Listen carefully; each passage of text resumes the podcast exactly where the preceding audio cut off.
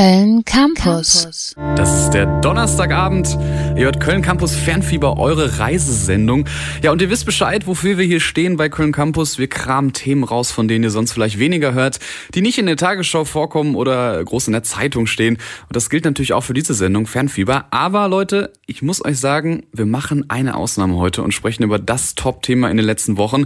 Denn es ist und bleibt unfassbar spannend und das ist die US-Wahl. Joe Biden hat eigentlich gewonnen, ist uneinholbar vorne. Donald Trump will aber die Niederlage weiter nicht akzeptieren.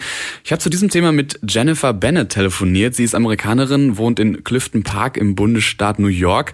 Wir haben das Interview gestern aufgezeichnet, dabei viel über die Spaltung im Land gesprochen und auch über die Spaltung in ihrer Familie. Wenn du gerade Familie ansprichst, ne, das ist kompliziert bei uns, weil die Trump-Unterstützer und die anderen, also alle anderen, sind jetzt sehr getrennt.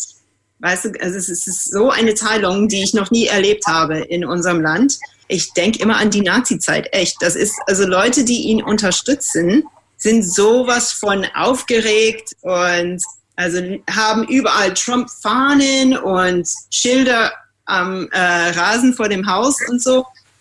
Und sie sind so begeistert von ihm. Das ist echt fast eine Wahn, finde ich das. Und mit denen zu reden ist kompliziert.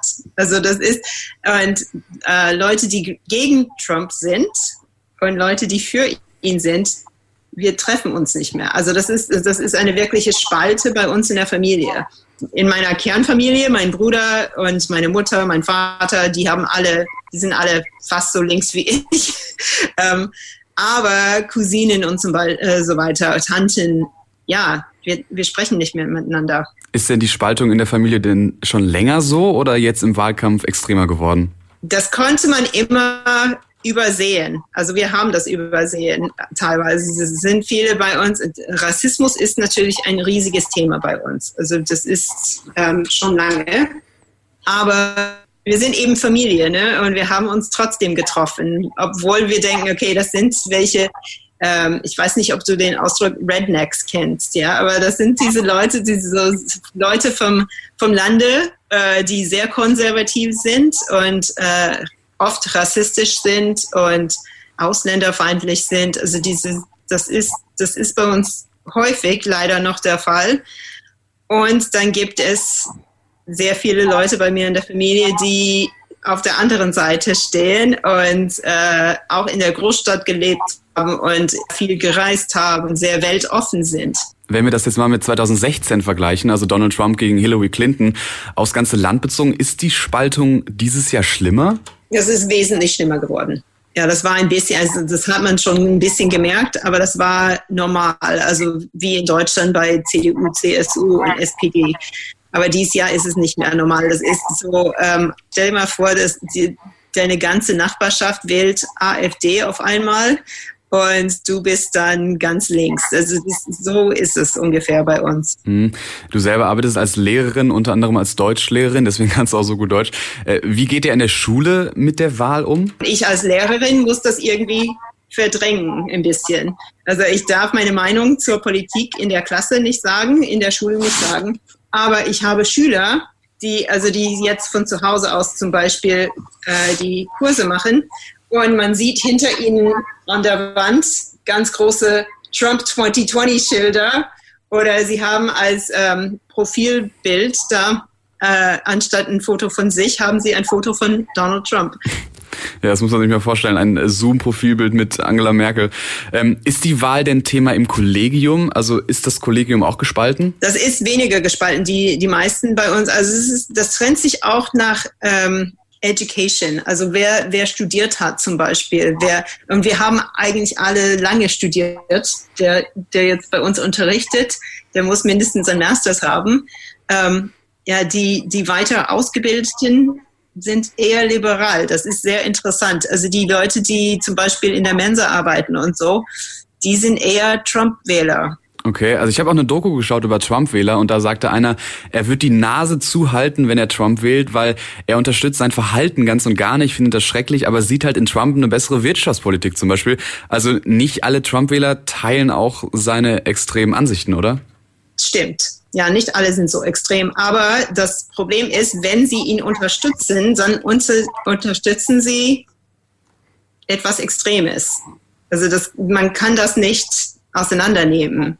Man kann nicht sagen, wir unterstützen den Kandidaten, aber nicht was, alles, was er sagt, nur die Hälfte, weil bei ihm gehört das alles zusammen.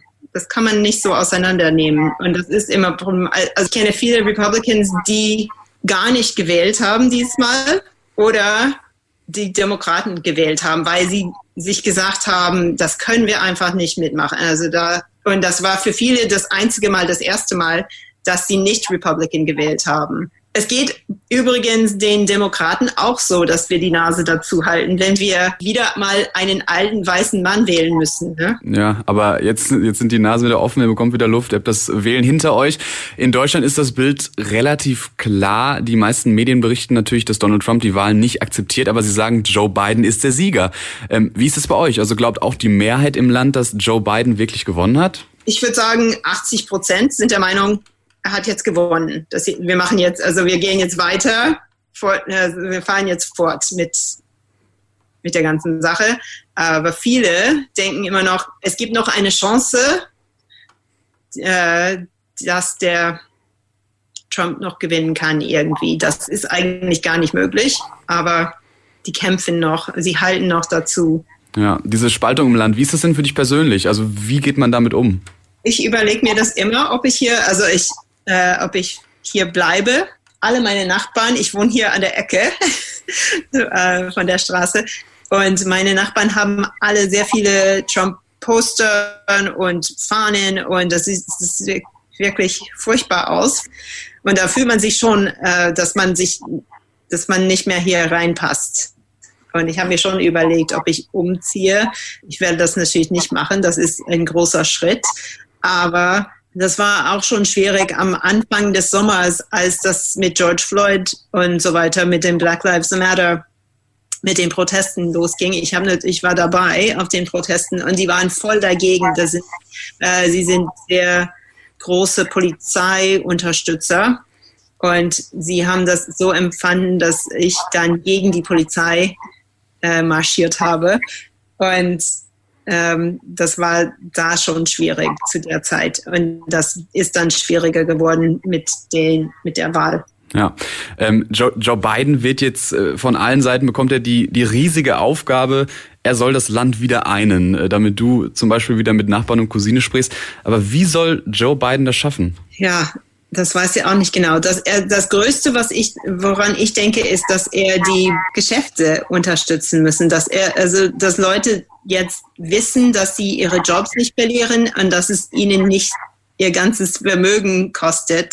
Viele Leute glauben, besonders Republicans, die ich kenne, denken, wenn Biden gewinnt, dann verlieren sie ihr ganzes Geld irgendwie und dass sie ihren Job verlieren und so weiter. Also ähm, Biden muss klar machen, dass das nicht passiert. Eben, dass die Börsen nicht crashen und dass nicht alle ihre Jobs verlieren und dass es ihnen doch besser gehen kann unter äh, seiner Regierung. Ja, keine leichte Aufgabe. Und als wäre das nicht schon genug, muss Joe Biden auch erstmal noch gegen Donald Trump ankämpfen. Der will ja weiter seinen Platz im Weißen Haus nicht räumen. Jennifer Bennett aus dem Bundesstaat New York war das. Danke für das Gespräch. Und Jennifer und ich haben schon gesagt, wir sprechen im halben oder in einem Jahr auf jeden Fall nochmal. Denn eins ist sicher, es bleibt weiter spannend in den USA. Hier ist Köln Campus. www.kölncampus.com www